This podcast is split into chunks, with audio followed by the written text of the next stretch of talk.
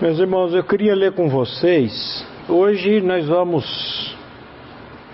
Não vamos entrar no texto de Efésios. Vamos entrar nele amanhã com a graça do Pai. Mas eu queria ler com vocês 1 Coríntios capítulo 2. E hoje, na verdade, nós vamos entrar aqui numa tentar entrar numa afinação. Então, se você tiver alguma dúvida no seu coração, é o momento de você estar tá falando. 1 Coríntios capítulo 2, vamos começar no versículo 1, quando o apóstolo Paulo nos diz assim: Eu, irmãos, quando fui ter convosco, anunciando-vos o testemunho de Deus, não fiz com ostentação de linguagem ou de sabedoria, porque decidi nada saber entre vós, senão a Cristo e este crucificado. E foi em fraqueza, temor e grande temor que eu estive entre vós a minha palavra e a minha pregação não consistiram em linguagem persuasiva de sabedoria, mas em demonstração do espírito de poder, para que a vossa fé não se apoiasse em sabedoria humana, e sim no poder de Deus. Amém? Amém? Vamos orar? Pai, mais uma vez nós queremos te louvar e te agradecer. Primeiramente, pelo dom da vida.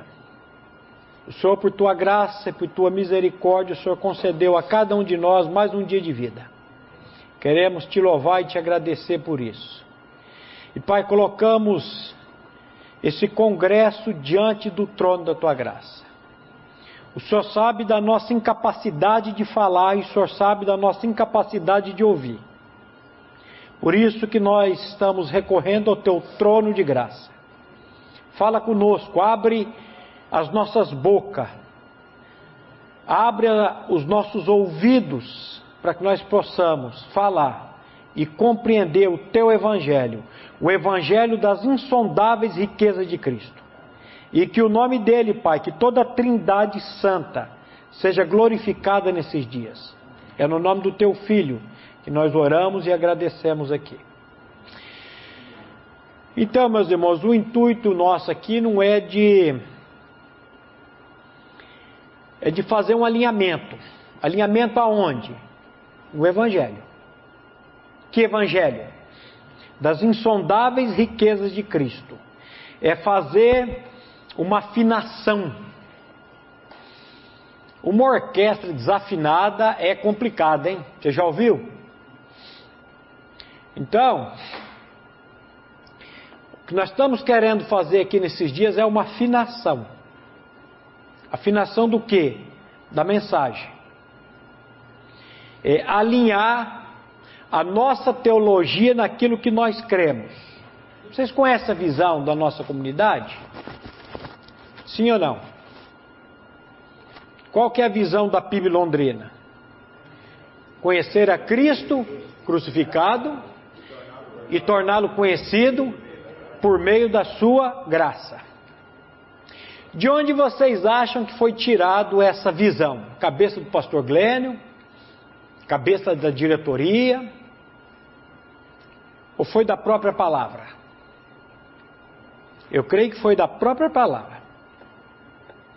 Então, a nossa visão é essa: conhecer a Cristo crucificado e fazê-lo conhecido a todos por meio da sua graça. Todos concordam com isso? Sim ou não? Alguém contra? Fale agora ou cale-se para sempre. E não tenha medo não, meu irmão, de falar. Eu não concordo com algum, com, sei lá. Aqui ninguém é dono da verdade. Nós estamos aqui para aprender um com os outros e aprender na palavra de Deus. E lá em Romanos capítulo 1, versículo 16 e 17, o apóstolo Paulo diz assim: Pois eu não me envergonho do Evangelho. Pois eu não me envergonho do Evangelho. O que, é Evangelho? Nós vamos tratar aqui todo esse final de semana. Mas, pastor Maurício, falar de Evangelho para pastor, ixi, para gente sair, meu irmão, do prumo é fácil, fácil, fácil. Então nós vamos trabalhar em cima dessa. O que, que é Evangelho? É tudo aquilo que Deus fez e faz na pessoa do filho dele para alcançar, como o pastor Oséias disse aqui, pessoas indignas como nós, para nos transformar de dentro para fora. Então nós vamos tratar em cima disso, até domingo, se Deus quiser. Então Paulo diz: Eu não me envergonho do Evangelho. Por que, Paulo? Porque o Evangelho é o poder de Deus. Às vezes a gente associa Evangelho com pessoas. Nós associamos o Evangelho, por exemplo, com Antônio Buchaim com o pastor Glênio, com a primeira igreja batista de Londrina. O Evangelho é poder de Deus. Nós vamos ver isso aqui amanhã com mais gente. Pastor Abuchaim foi, Pastor Glênio vai, Pastor Maurício está indo, Pastor Eric, cadê você, Pastor Eric? Foi embora? Foi, foi comer. Pastor Eric vai embora, vai todo mundo embora. Agora a palavra de Deus permanece para sempre. Então a gente tem que tomar cuidado para não ficar associando com o Evangelho com homens. O Evangelho é poder de Deus para a salvação de todo aquele que crê. Quando eu vejo Paulo dizendo isso, ele está entre o capítulo 1 de Romanos e o capítulo 2 de Romanos. Capítulo 1 de Romanos é uma, uma desgraça. Ali tem um grupo de pessoas, gentios. Capítulo 2 de Romanos, tem um grupo um pouquinho mais eretizado, vamos dizer assim, os judeus. Religioso e não religioso. No capítulo 1 de Romanos, se você ler ele com cuidado, você vai ver que Paulo ali ele está descendo a lenha. Ele vai dizer: vocês adoraram a criatura em lugar do Criador. Seis começaram a adorar aves, quadrúpedes, répteis. Vocês mudaram o uso contrário à natureza. Começaram a inflamar na sua sensualidade homens com homens, mulher com mulheres. Ali é, vamos dizer assim, a depravação. E muitas vezes a gente pensa, né? Esse povo precisa conhecer o Evangelho. Mas o religioso do capítulo 2 precisava tanto quanto. No capítulo 2, Paulo vai tratar com os judeus, os religiosos, e eles tinham três trunfos na manga, eu costumo dizer. Aprendi isso com o Dr. Mark Lloyd Jones. O judeu se agarrava na nacionalidade. Eu sou judeu. Ele achava que por ser judeu ele era salvo. Eu lembro quando eu estava estudando isso, eu falei, mas esses judeus são besta, né? Achava que porque era judeu era salvo. E eu, era uma época que eu achava que salvação só tinha na primeira igreja batista de Londrina. Eu já fui do, do grupo dos que só se pregava e só existia salvação na primeira igreja batista de Londrina. Aí Deus deu umas pancadas daqui, umas porradas de lá e falou: Olha, o Evangelho é meu poder e tem, eu tenho, uso em todo lugar. Aí o Espírito falou no meu coração, eu brigando com o judeu, esse judeu idiota acha que. Aí o Espírito falou: e você que acha que só tem salvação na primeira igreja? Eu falei: oxe. Aí o judeu tinha o segundo trunfo na manga. Qual era o segundo trunfo do judeu? Os oráculos de Deus, ou tem a palavra de Deus, Aí Paulo vai dizer: olha, ser judeu é bom, é vantajoso, mas não salva ninguém. Ter recebido a, para, a, para, a palavra, os oráculos de Deus é bom, mas não salva ninguém. As minhas filhas teve o privilégio de nascer num lar cristão evangélico. Elas ouvem a palavra desde. Hoje, se eu trouxer qualquer uma das minhas duas filhas aqui, elas vão recitar praticamente Romanos 1, 2 e 3 de memória, de cabeça. Conhece Bíblia, mas isso quer dizer que elas são salvas? Não. Porque se conhecimento de Bíblia salvasse alguém, nós ia ter que crer que o diabo é salvo. Ele conhece Bíblia. E qual era o terceiro trunfo dos judeus? A circuncisão. Aí Paulo vai dizer: olha, a circuncisão que salva é a circuncisão do coração, não do prepúcio do pênis. Então, no meio desses dois grupos, Paulo diz: Eu não me envergonho do Evangelho. Por quê? Porque o Evangelho é o poder de Deus para a salvação de todo aquele que crê. Então, Paulo não estava arrancando os cabelos, descabelado, apavorado com a depravação dos, do capítulo 1. Por quê? Porque ele tinha um evangelho que transforma a vida das pessoas. O que transforma a vida das pessoas é o evangelho. E ele não estava nem angustiado e arrancando os cabelos com a religiosidade dos judeus. O judeu achava que era salvo por ter esses três trunfos. Não, ele tinha tanto uma mensagem, tanto para um grupo quanto para outro grupo. Então, é isso que eu enxergo quando Paulo diz: Eu não me envergonho do Evangelho, porque o Evangelho é o poder de Deus para a salvação de todo aquele que crê.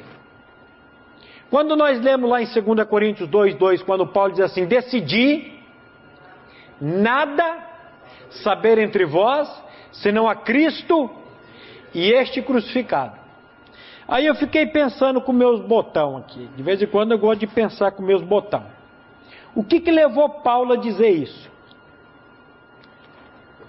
O que será que leva uma pessoa a fazer uma decisão dessas? Por que que Paulo decidiu isso? Só existe uma resposta para isso. Uma pessoa só pode tomar uma decisão dessa, uma posição dessa, se de fato ele realmente experimentou. Ele creu e experimentou essa verdade.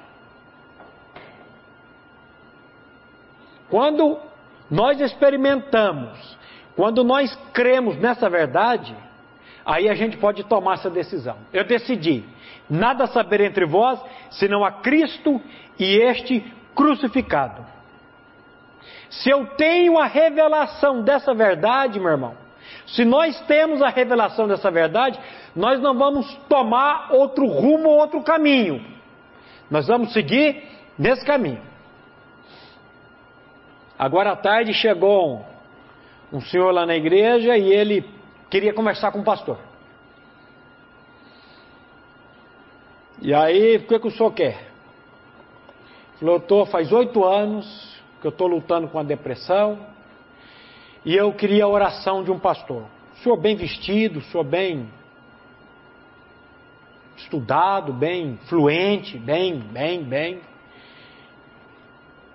O irmão da Guarita lá, o José me ligou, irmão Maurício, falei, tô descendo, catei a chave, desci, estava lá, pastor, eu queria uma oração, vamos, mas antes da oração vamos bater um papo.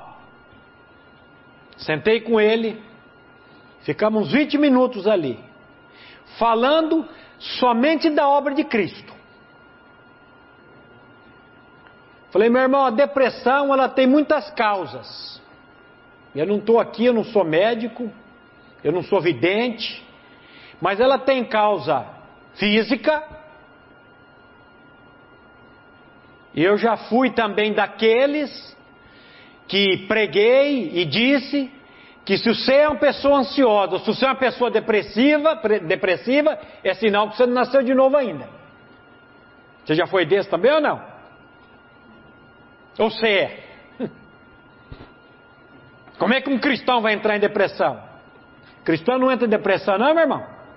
Hã? O que, que você acha?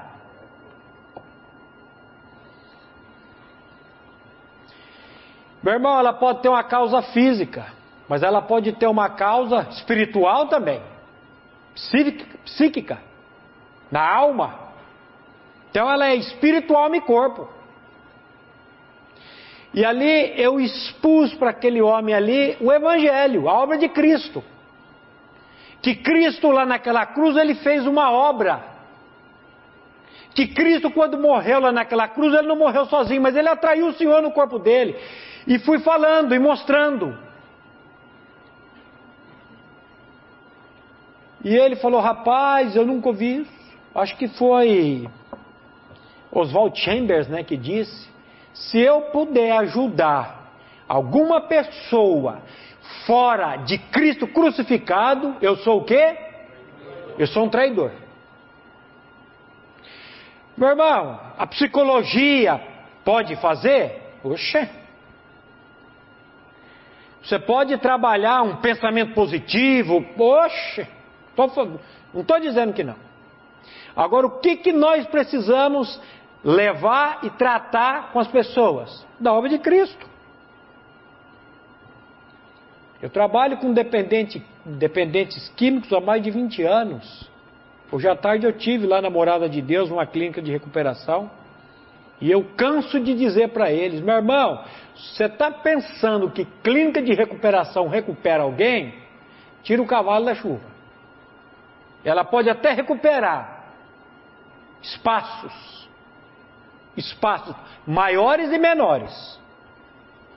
Mas se você não tiver uma experiência de fato com Cristo, de libertação, eu falo para os meninos: você está aqui para libertar do que? Da cachaça? Da maconha? Da cocaína? Do crack?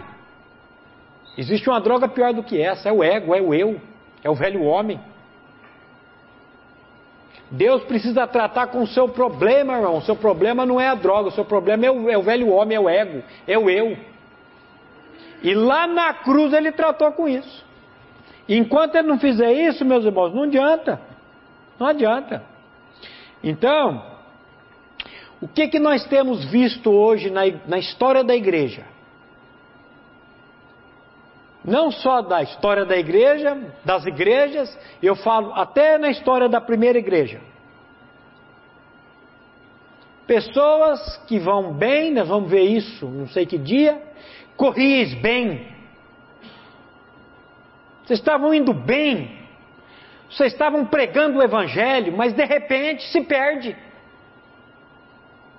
Aquilo que Paulo vai dizer para os Gálatas. Estava indo bem, mas de repente tira o foco de Cristo e este crucificado. Você já viu isso? Pessoa que ia bem, você dizia, rapaz, esse aqui vai ser um Abuchaim 2, um Glênio 3. Amanhã eu vou falar. Quando eu comecei a ouvir pastor Glênio, eu queria ser pastor Glênio. Eu escutava os estudos e ia imitar Glênio. Você não tem que imitar Glênio nem Abuchaim. Você tem que imitar Cristo. Paulo disse, de meus imitadores. Mas quem que é o modelo? É Cristo. Mas, meu irmão, a gente se perde fácil, mas tão fácil. Porque eu vou dizer uma coisa para vocês: a pregação do Evangelho, a pregação do Evangelho, eu estou dizendo, somente a pregação do Evangelho, ela não traz glória para você nem para mim. E nesses dias nós vamos trabalhar um pouco, se, a não ser que a, a, a fênix ressurja das cinzas, eu vou dizer amanhã que eu era para estar no lugar do Gilberto ali filmando. Não era para estar aqui, não queria estar aqui, queria estar ali filmando. O Gilberto nem filmando tá, ele está tão forgado que ele está sentado ali. Eu vi que eu fui dar umas andadas aqui, eu falei, não tem ninguém na câmera, deixa eu ficar quieto. Mas a minha intenção não era estar aqui, não, meu irmão. Se ele ressurgir das cinzas, ele vai vir aqui. Amanhã nós vamos falar um pouco sobre isso também. Então, é, a pregação do Evangelho não traz ibope.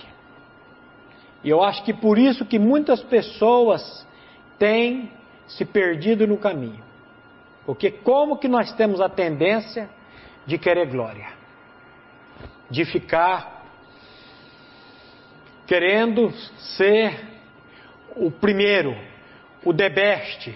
E aí amanhã também, não sei, eu vou falar um pouco disso também Quando eu fiquei sabendo no domingo que eu ia estar aqui no congresso, eu não consegui dormir de domingo para segunda, e foi uma angústia, porque o povo está vindo para ouvir pastor Glênio e agora vai lá pastor Maurício, e aí a gente fica preocupado em agradar pessoas e a homens, mas graças a Deus que na terça o Senhor falou: tira o olho disso, e aí eu que vou fazer a obra. E graças a Deus o Senhor me deu descanso, meus irmãos. Mas muitos se perdem no caminho, porque estão olhando para si, querendo buscar glória para si, e aí o negócio vai. Lá em 1 Coríntios capítulo 1, versículo 18, o apóstolo Paulo vai dizer assim: Certamente a palavra da cruz é loucura para os que se perdem, mas para nós que somos salvos, o poder de Deus. A palavra da cruz é loucura para os que se perdem. E meus irmãos, cá para nós, cá para nós, você pregar que uma morte que aconteceu há dois mil anos atrás pode tirar um homem oito anos numa depressão. É loucura ou não é? O cara já foi para psicólogo, já foi para psiquiatra do bom, tá tomando remédio, tá? E você virar para ele e falar: meu irmão, só tem uma solução para você. Você morreu com Cristo há dois mil anos atrás numa cruz. É coisa de doido, meu irmão. Isso não é coisa de gente. Isso é coisa de louco. É coisa de doido. Mas aí Paulo continua: Pois está escrito: Destruirei a sabedoria dos sábios, aniquilarei a inteligência dos instruídos. Onde está o sábio? Onde o escriba? Onde o inquiridor do século? Porventura não tornou Deus louca a sabedoria do mundo? Visto como na sabedoria de Deus o mundo não o conheceu, por sua própria sabedoria, aprove a Deus aprove a Deus salvar os que creem pela loucura da pregação. Eu sei que às vezes a gente fala, mas eu não aguento mais pregar novo nascimento. É só cruz. Eu disse isso hoje lá na clínica, meu irmão. Eu não vim com nenhuma novidade para vocês. Eu vou dizer o mesmo que eu disse semana passada. Aprove a Deus a salvar os que creem pela loucura da pregação. Eu sei que às vezes a gente quer dar uma mudada, a gente quer trazer uma mensagem diferente, uma coisa nova. Eu sou tentado a isso. Se você não é, oh glória a Deus, aleluia. Eu sou tentado a trazer uma mensagem diferente, uma palavra nova, uma coisa para porque tanto os judeus perdem sinais, como os gregos buscam sabedoria, mas nós pregamos a Cristo crucificado. Escândalo para os judeus, loucura para os gentios, mas para os que foram chamados, tanto judeus como gregos. Pregamos a Cristo, poder de Deus, sabedoria de Deus. Porque a loucura de Deus é mais sábia do que os homens e a fraqueza de Deus é mais forte do que os homens. Olha o que, que ele vai dizer agora. Irmãos, irmãos, reparai, pois na vossa vocação. Irmãos, reparai, pois na vossa vocação. Você sabe o que significa a palavra vocação, meu irmão? Chamado, convocado, convite. Por que, que nós estamos no ministério, meu irmão? Por que, que você está no ministério? Era para começar agora o estudo, já foi 25 minutos. Vocês estão morrendo de sono. Meu irmão, por que, que nós somos chamados para o ministério? Ou melhor, quem nos chamou para o ministério? Você é um chamado para o ministério? Você é um convocado para o ministério? Você está no ministério porque você quis? Você está no ministério porque você acha o ministério interessante? Ou você está no ministério porque você foi convocado por Deus, chamado por Deus? Você está no ministério porque, rapaz, sem mim, Senhor, nada podeis fazer. O Senhor precisa de mim no ministério. Se eu sair do ministério, vai acabar o ministério. Meu irmão, fica tranquilo. Deus leva uma buchaim e levanta um glênio. Deus leva um glênio e levanta outro. A gente pensa que Deus não tem solução para as coisas. Ah, mas que, que Deus vai fazer sem a minha pessoa? Larga de ser besta, pai. Mas eu queria que você pensasse, meu irmão, seguinte: você foi chamado para o ministério? Eu fui chamado para o ministério? Por que, que você está dizendo isso, irmão Maurício? Não acostumei com esse título de pastor até hoje. Faz um ano só também. Por que, que você está dizendo isso, irmão Maurício? Sabe por quê? Porque tem muita gente no ministério que não foi chamado para o ministério. Está de abeiudo no ministério. Ele está no ministério, mas ele não foi chamado por Deus para o ministério. E aí, meu irmão, aí sofre. Aí ele quer levar o ministério na força do braço dele. Aí ele quer que o ministério ande do jeito dele. Aí se não andar, o pau vai comer. E aí você começa a ver as tragédias, as desgraças, porque o sujeito não foi chamado para o ministério. Está fazendo caca, para não dizer outra coisa. Sabe aquilo que Paulo diz para os Romanos?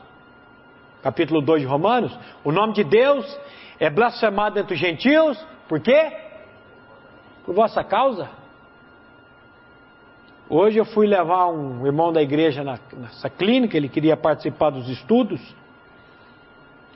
E ele estava falando de uma irmã lá da igreja que o marido abandonou já faz um tempo. E essa semana, ele é pastor, viu? E essa semana ela, ele foi atrás dessa ex-mulher dele e começou a bater desceu, estabefe na, na irmã. Pastor, o que eu conheço de pastor picareta,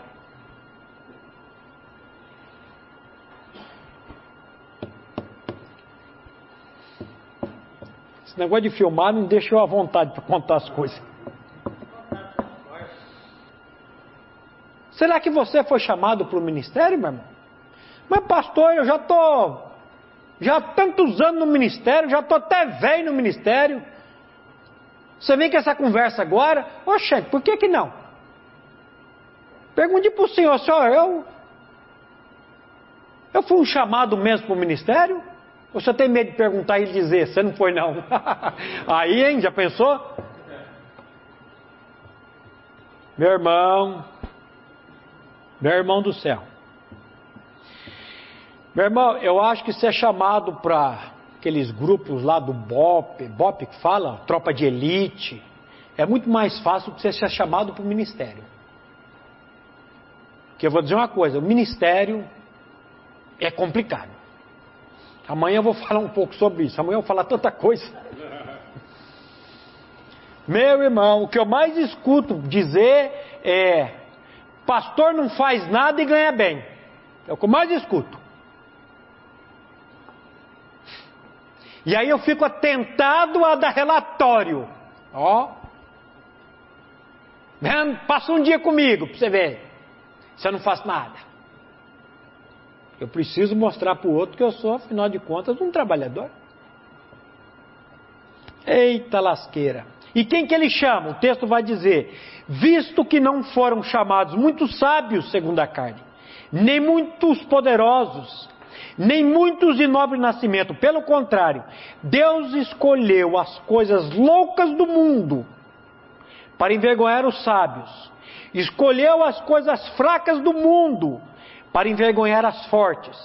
E Deus escolheu as coisas humildes do mundo e as desprezadas e aquelas que não são, para reduzir a nada as que são, a fim de que ninguém se glorie na presença de Deus. Quem que Deus chama? Os desqualificados, os desprezíveis Jesus disse: os sãos não precisam de médicos, sim os doentes. Eu não vim buscar justos, mas eu vim buscar pecadores para o arrependimento. Ué? Meu irmão, o evangelho, ele é loucura no começo, ele é loucura no meio e ele é loucura no fim. Evangelho é coisa de doido. E às vezes nós somos tentados a, sabe, tentado ao jeitinho brasileiro, meu irmão, é só o evangelho, meu irmão. Não tem outra coisa. Quem que ele chama? Quem que ele chamou? Você sabe quem que eu sou, meu irmão? Eu sou um amado de Deus. Um chamado de Deus. Capacitado por Deus. A Bíblia chega a dizer que nós não temos capacidade nem de pensar alguma coisa como se partisse de nós. Mas a nossa suficiência vem de quem? Do Senhor. Quem eu fui? Quem eu era? Antes de conhecer o Evangelho das insondáveis riquezas de Cristo. Uma pessoa que cresceu num lar abusivo. Uma pessoa que passou por tudo quanto é tipo de abuso que você possa pensar. Uma pessoa revoltada. Uma pessoa com 16, 17 anos, eu dizia, vou dar fim nessa vida de M. Com 17, 18 anos, depressivo, angustiado. Um dia, um dono de uma academia me convida para um estudo bíblico. Eu fui sem querer, sem minha vontade. E lá naquela academia eu ouvi o Evangelho. Saí de lá revoltado, saí de lá dizendo: não pode, não pode. Será que Deus tem solução para a minha vida? Não pode. Fui para aí. O dono da academia falou: vem uma vez, se você não gostar, não volta mais. E eu fui, eu vou e digo que não gosto, que eu tenho bronca de crente mas não consegui não voltar pela segunda vez. E ouvindo aquele evangelho das insondáveis riquezas de Cristo. E aquele evangelho fez uma obra. A minha filha que conhece a minha história. A minha filha que conhece a minha história. E está no último ano da psicologia. Ela contou a minha história lá para as instrutoras dela, sei lá como é que fala. E elas disseram: E seu pai, como é que ele está? É um pregador do Evangelho. Um homem que Deus transformou a vida dele. Falou: Seu pai é um, na psicologia, teu pai é um milagre. Mas o novo nascimento, o que, que é, meu irmão? É um novo nascimento mesmo ou é uma meia sola, uma meia boca? O que, que é? E amanhã nós vamos ver, meu irmão, que quando Deus chama, Deus capacita em todos os sentidos. O Deus que chama é o Deus que capacita. E a gente fica aí, apavorado, preocupado: o que, que vai ser da minha vida? Oh, meu Deus do céu. Aquilo que Paulo vai dizer para os irmãos Efésios, ele vai dizer: não tendo esperança, sem Deus, e no mundo. Quando eu leio isso, eu lembro da minha história. Uma pessoa sem esperança, uma pessoa sem Deus, arraigado, preso nesse mundo, mas que conheceu o Evangelho, que transformou de dentro para fora. Quem, quem sou eu? Agora, uma pessoa que foi alcançada pelo Evangelho da graça, pelo Evangelho das insondáveis riquezas de Cristo. E agora vivo para a glória de Deus. Enquanto Deus me der gás, enquanto Deus me der força, Amanhã eu vou ler os irmãos o que o pastor colocou hoje no grupo, o pastor Glênio. Amanhã eu vou ler. Tem muita. Deixa o pessoal chegar. Meus irmãos, só uma pessoa alcançada por essa graça. Escuta o que eu vou dizer. Só uma pessoa alcançada por essa graça. Que teve um chamado de Deus. Pode estar apta para ser um arauto do Evangelho. Se você não foi chamado, se você não experimentou esse evangelho das insondáveis riquezas de Cristo, eu vou dizer uma coisa para você: teu ministério deve estar pesado, você deve estar arrastando ele nas costas, e ele é pesado mesmo. Agora, quando nós cremos, a Bíblia diz: se creres, verás. O que? A glória de Deus. A glória de Deus. E a glória de Deus, meu irmão, ela precisa, as pessoas precisam olhar para nossas vidas e enxergar em nós e ver em nós a glória de Deus. Você lembra quando Moisés subiu no monte, ficou 40 dias e quando ele desceu, o que aconteceu? O rosto dele resplandecia. Ele não via, mas as pessoas viam. Eu, quando eu vejo crente pastor, com ai daqui, com ui dali, arrastando o pé, reclamando, eu falo, ou esse cara não é cristão, ou ele está com algum vazamento no cristianismo dele. E não adianta chamar rotercano, não. Tem que chamar o Espírito Santo. O Espírito Santo vem botar a graça aqui. Eu não posso ficar murmurando e reclamando. Se Deus me chamou para o ministério, eu tenho que crer que todas as coisas cooperam para o bem daqueles que amam a Deus.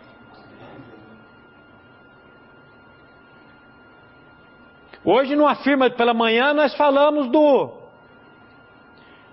chamado de Paulo. Como é que esse homem sofreu?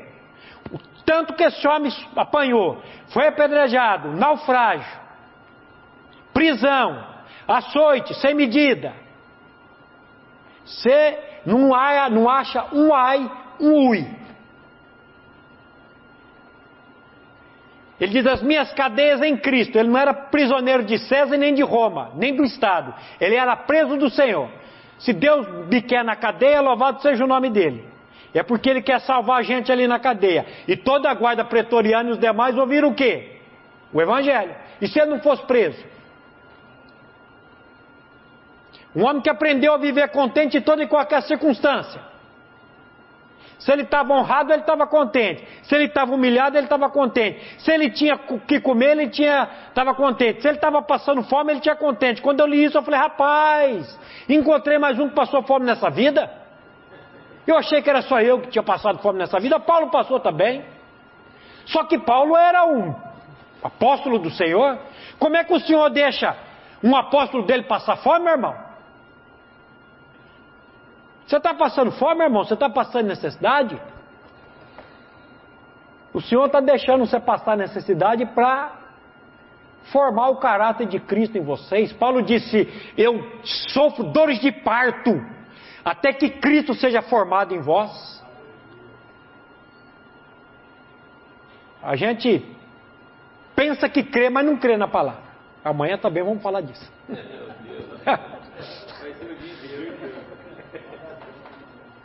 a, a, a diretoria falou, o Wilton falou para mim, abandona todos os seus estudos essa semana e vai, corre e vai preparar estudo.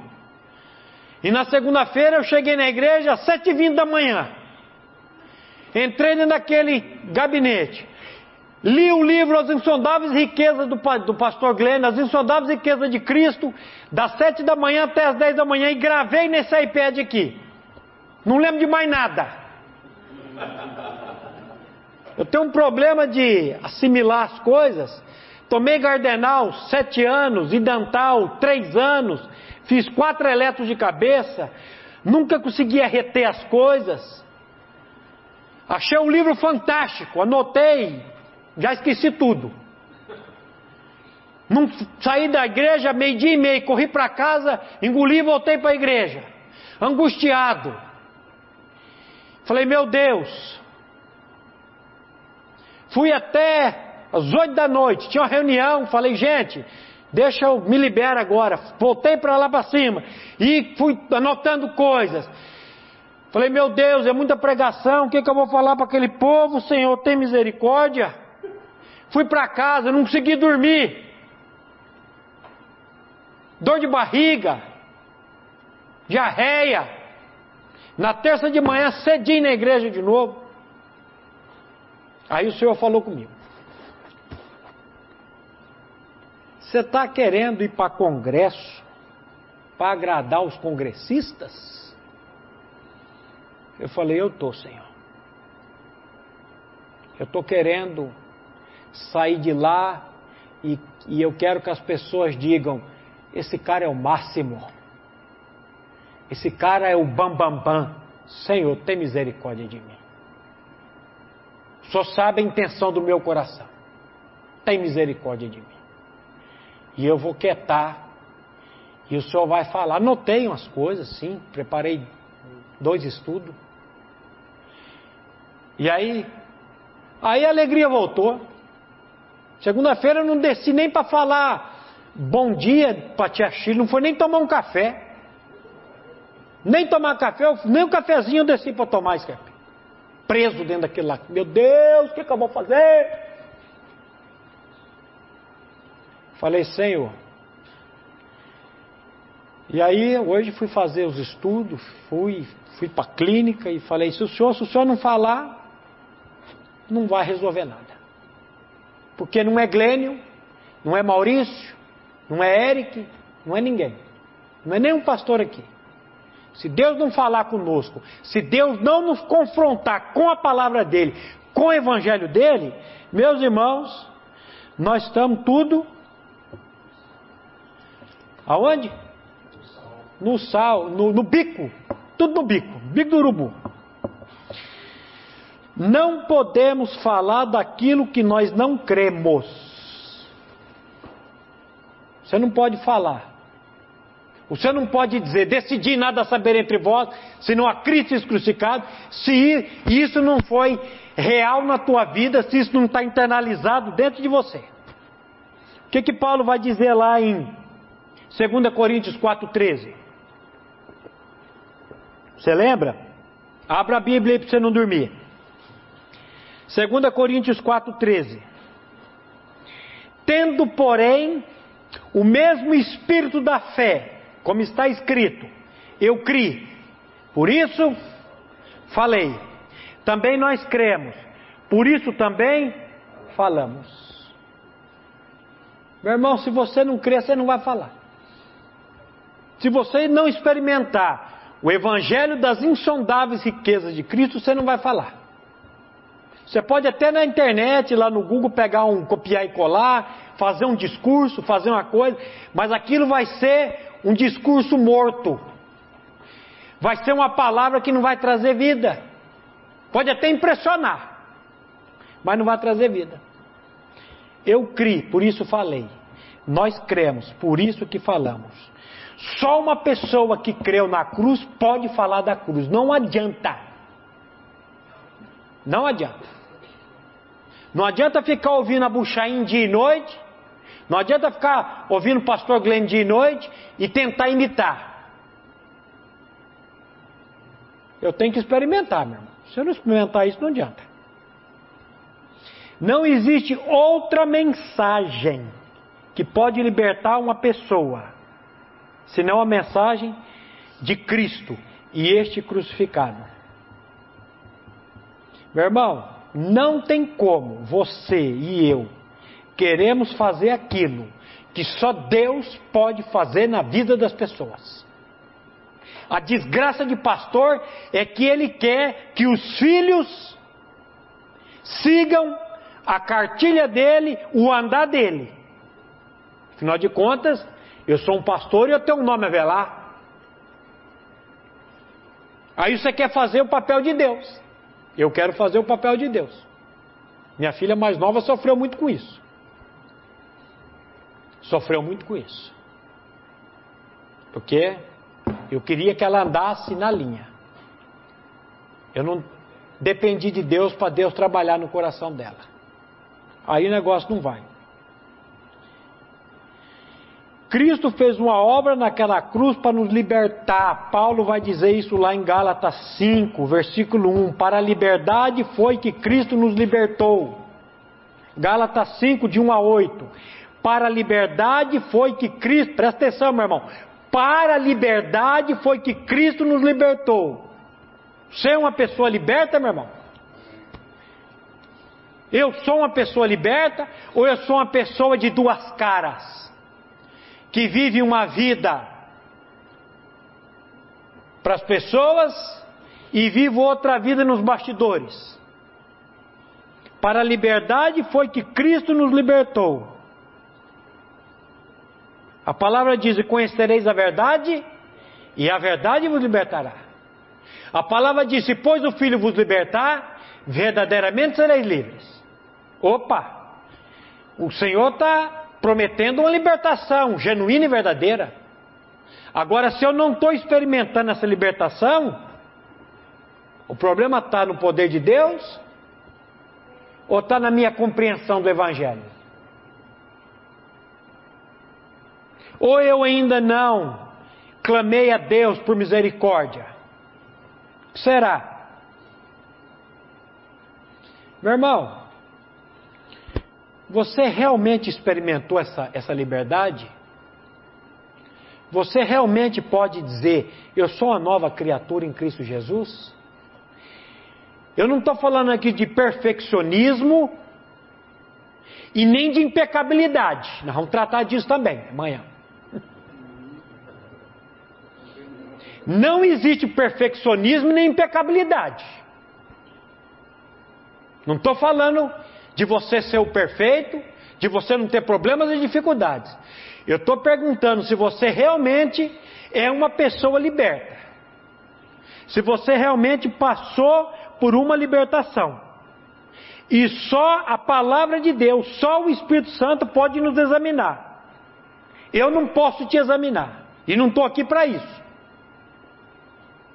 Por isso que a Bíblia diz: examinai-vos a vós mesmos se realmente estáis na fé. 2 Coríntios 13, 5. Examinai-vos a vós mesmos, se realmente estáis na fé, provai-vos a vós mesmos. Ou não reconheceis que Jesus Cristo está em vós? Você reconhece que Cristo está em você, meu irmão? Porque a Bíblia diz que o Espírito de Cristo testifica com o nosso espírito que nós somos filhos de Deus. Mas Paulo está dizendo aqui: examinai-vos a vós mesmos, provai-vos a vós mesmos. Ou não sabeis que Jesus Cristo está em vós, se não é que já estáis reprovados? Será que nós reconhecemos que realmente Cristo está em nós? Melhor ainda, as pessoas reconhecem que Cristo está em nós? Porque aqui é fácil de eu falar. Amanhã minha esposa vai estar aqui. Quem me conhece? Enganar o Wildo é fácil. Enganar a mentoria é mais fácil ainda. Enganar pastor Glênio é mole. Agora, para lá. Eu vou enganar Deus? Será que eu realmente estou em Cristo? Será que você e eu realmente somos uma nova criatura? Nós temos que dizer o que? Amém ou misericórdia? Sei. Se você realmente tem, você. Amém. Se você realmente não tem, você tem que dizer: Senhor, tem misericórdia de mim. Agora, quem que vai dar essa certeza para você? O Espírito Santo de Deus. E como é que ele faz isso? Senhor, descer para o pó. Deus resiste a quem? Quem que é o soberbo? O pastor José subiu aqui, eu sei porque que ele subiu aqui. Por causa do tamanho dele. Deus resiste ao soberbo, mas dá graça ao humus, ao humilde. Ao humilde.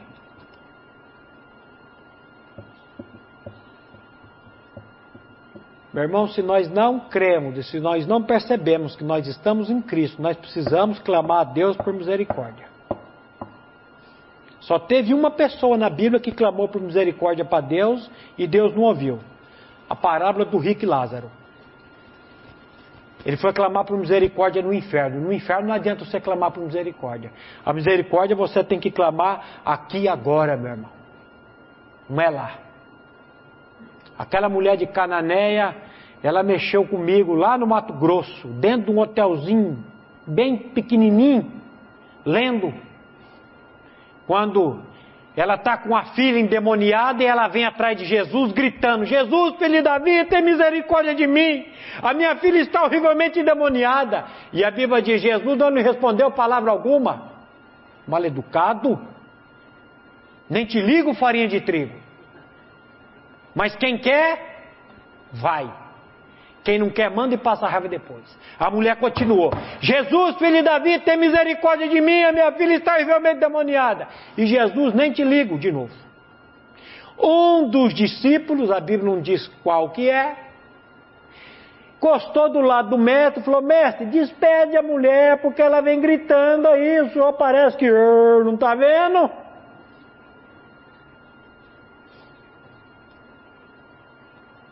Nisso a mulher já está em cima. Aí Jesus vira para ela e fala: Eu vim só para as ovelhas perdidas na casa de Israel. Se fosse eu, filho de cearense, invocado do jeito que eu sou, eu disse para o irmão hoje: eu dava um soco na boca, quebrava uns três dentes, dava uma voadora nesse Jesus. Mas o que, que a mulher fez? Ela prostrou-se e disse: Senhor, socorre-me. Aí Jesus vira e fala: Filha, não convém pegar o pão da mesa e lançar para cachorro. Meu irmão, como que Jesus é mal educado? Lá na morada de Deus, eu contei essa história para o moço, há uns anos atrás. Meu irmão, clame pela misericórdia de Deus na tua vida. Eu já clamei, irmão Maurício, e Deus não faz. Falei, como é que é? Eu já pedi e Deus não faz. Eu falei, será que é Deus que não faz ou você que não quer que ele faça? Bota essa boca no pó, cara, e clama ele por misericórdia. Aí contei essa historinha da mulher. Não convém pegar o pão da mesa e lançar para cachorro. Aí, se fosse eu, já tinha quebrado quatro, terminava de. Vamos, vamos botar uma ponte Rio-Niterói na boca desse Jesus agora, terminar de quebrar. Mas quem quer vai, quem não quer manda e passa raiva depois. Aí a mulher vira e fala: Sim, Senhor, é verdade, mas os cachorrinhos comem das migalhas da mesa que cai do seu dono. Ô oh, meu irmão do céu, o Senhor me dá uma migalha, Senhor, porque uma migalha da tua mão é, é o melhor que o banquete do mundo. Você está atrás do banquete do mundo, meu irmão? Você está atrás do salário do mundo? Quando eu vejo gente dizer, pastor ganha bem, quem ganha bem é jogador de basquete, é jogador de futebol, que dá entretenimento para as pessoas. Olha o jogador de basquete aí, deixou uma fortuna aí de quantos milhões? Estava voando num helicóptero de quantos milhões, doutor? 13 milhões o Mário viu hoje aí o helicóptero do cara, de dólares. Um helicóptero, e o helicóptero caiu. Morreu ele mais sete, né? 41 anos, a filha de 13 anos. E a gente está aí. Meu irmão do céu. Senhor, tem misericórdia de nós. Tem misericórdia de nós. Eu vou parar, meus irmãos, que já deu 55 minutos. Amanhã a gente anda mais um pouco. Nós precisamos, pela graça de Deus, aprender a anunciar as virtudes daquele que nos chamou das trevas para a sua maravilhosa luz. Senhor, usa-me, usa-nos para glorificar o teu nome. E se vier o cacete, o que. O Senhor está no controle. Se o Senhor quiser exaltar, o Senhor vai exaltar. Se o Senhor quiser humilhar, o Senhor vai humilhar. Se o Senhor quiser que o salário aumente, o Senhor vai fazer o salário aumentar. E é o Senhor que vai fazer todas as coisas. Eu eu falo que o problema nosso está lá no Salmo 9, versículo 10. Em ti, pois, confiam ou confiarão os que conhecem o teu nome. Porque tu, Senhor, não desamparas aqueles que te buscam. Em ti, pois, confiam os que conhecem. Por que, que nós não confiamos? Porque não conhecemos. E por que, que não conhecemos? Porque não temos contato com a palavra. Outro problema de pastor que não lê Bíblia. Já conhece um pouco de Bíblia e ele não tem, não se alimenta diariamente da palavra. Aí fica aquele pastor débil, não débil mental, débil na fé. Ele fica ali. Ó oh, Senhor, tem misericórdia de mim. Tem misericórdia de nós. Vamos orar? Pai, nós queremos te louvar e te agradecer pela vida de cada irmão aqui nessa noite. Pai, o Senhor conhece cada coração, o Senhor conhece cada ansiedade, cada angústia, cada problema que cada um de nós estamos passando. E queremos te louvar e te agradecer, Pai, porque essas angústias, esses problemas, está sendo patrocinado pela tua graça nas nossas vidas, para nos moldar, para que a pessoa do teu filho cresça em cada um de nós. Pai, nesses momentos de sofrimento, volva os nossos olhos para a pessoa do teu filho, que nós possamos olhar para Jesus, o autor e consumador da nossa fé. E Pai, nós mais uma vez pedimos a Ti que nesses dias o Senhor trate com cada um de nós, por meio da Tua palavra, nos colocando, Pai, no prumo do Teu Evangelho, do Evangelho das insondáveis riquezas de Cristo. Faz isso, Pai, nas nossas vidas. É o que nós te clamamos e pedimos, em nome de Jesus. Amém.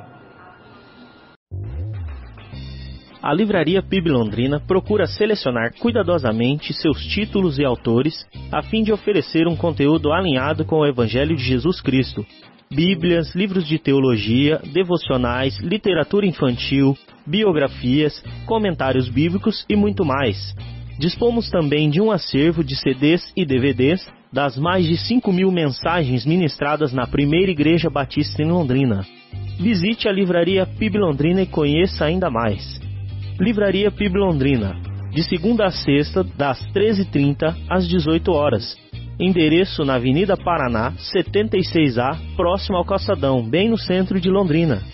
Ligue para 3372 8921 ou acesse o site www.livrariapiblondrina.com.br.